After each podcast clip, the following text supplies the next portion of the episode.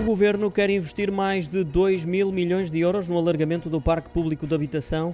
A proposta com esse investimento até 2026 já foi aprovada, contempla um programa que está previsto na Lei de Bases da Habitação e que abrange todas as regiões do país, com um total de 22 medidas. Será ainda submetido à aprovação na Assembleia da República, mas já foi apresentado em conferência de imprensa no final do Conselho de Ministros pelo titular das pastas das infraestruturas e da habitação, Pedro Nuno Santos, que diz pretender uma política de habitação consistente consistente, integrada e perene que não se verificou até aqui. Compara a esse nível o cenário português com a realidade dos restantes países europeus, ao sublinhar que atualmente só 2% do parque habitacional é público.